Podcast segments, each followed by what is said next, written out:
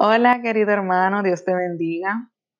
Hoy un día más, aquí feliz de compartir contigo la palabra del Señor y que juntos podamos ir en pos del Espíritu Santo en nuestra vida.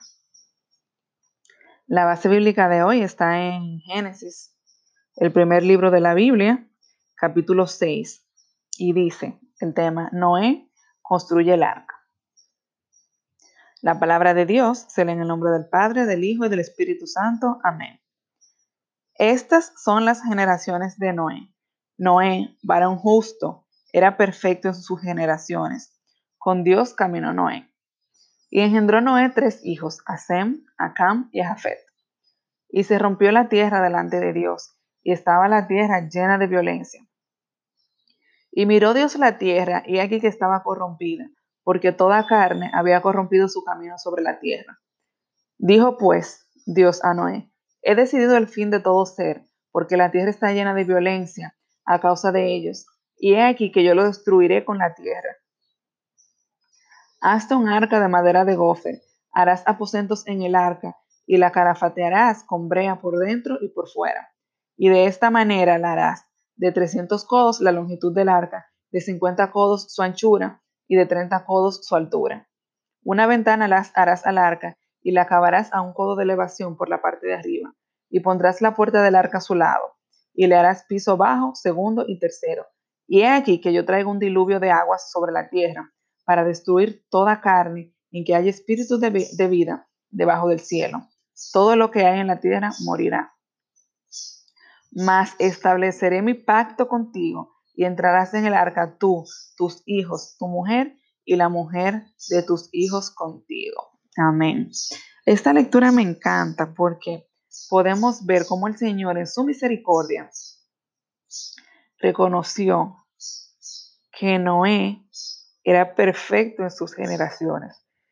Y qué privilegio el de Noé, el ser reconocido por Dios como un varón justo. ¿Tienen qué, qué lindo?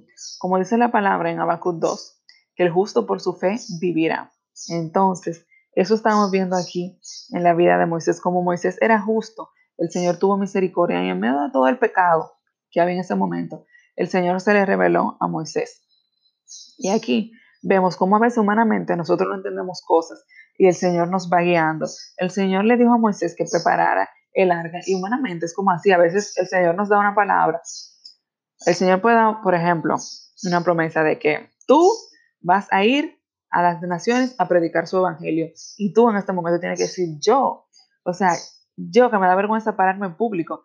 Yo que cuando estoy en el colegio y tengo que exponer sudo las manos. Yo que cuando estoy en la universidad y tengo una presentación me da hasta gastroenteritis. Cuando estoy en el trabajo y tengo que presentar el informe del mes, me da náusea. Sí, cuando el Señor nos escoge, el Señor nos prepara. Y miren cómo le fue dando a Moisés, cada, a Noé, perdón, a Noé la instrucción de todo lo que tenía que hacer. Le fue diciendo las medidas de, del arca, de cómo la tenía que embarnizar, cómo la tenía que organizar, de qué altura, cuántos pisos. Entonces así el Señor también nos da a nosotros la herramienta para lo que Él nos ha encomendado. Nos da la dirección exacta. Solamente nosotros debemos de presentarnos justo delante de Él, así como era Noé. Y lo que más me regocija en esta lectura es el versículo 18, más estableceré mi pacto contigo. O sea, el Señor hoy nos dice que Él establece un pacto contigo y establece un pacto conmigo. Entonces nosotros solamente tenemos que venir y decirle al Señor que nos dé la dirección para escuchar cuál es ese pacto. Él nos ha ofrecido ya la vida eterna. Dios envió a Jesús para que muriera por nuestros pecados y así fuéramos redimidos y tengamos salvación y podamos morar en la eternidad con Él. Pero también mientras estemos aquí en la tierra, cada uno tiene un propósito.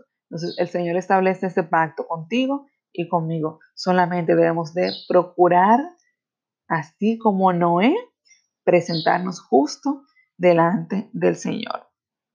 Así que Dios te bendiga y que el Señor cada día nos ayude a practicar la justicia. Un abrazo y que tengas lindo día.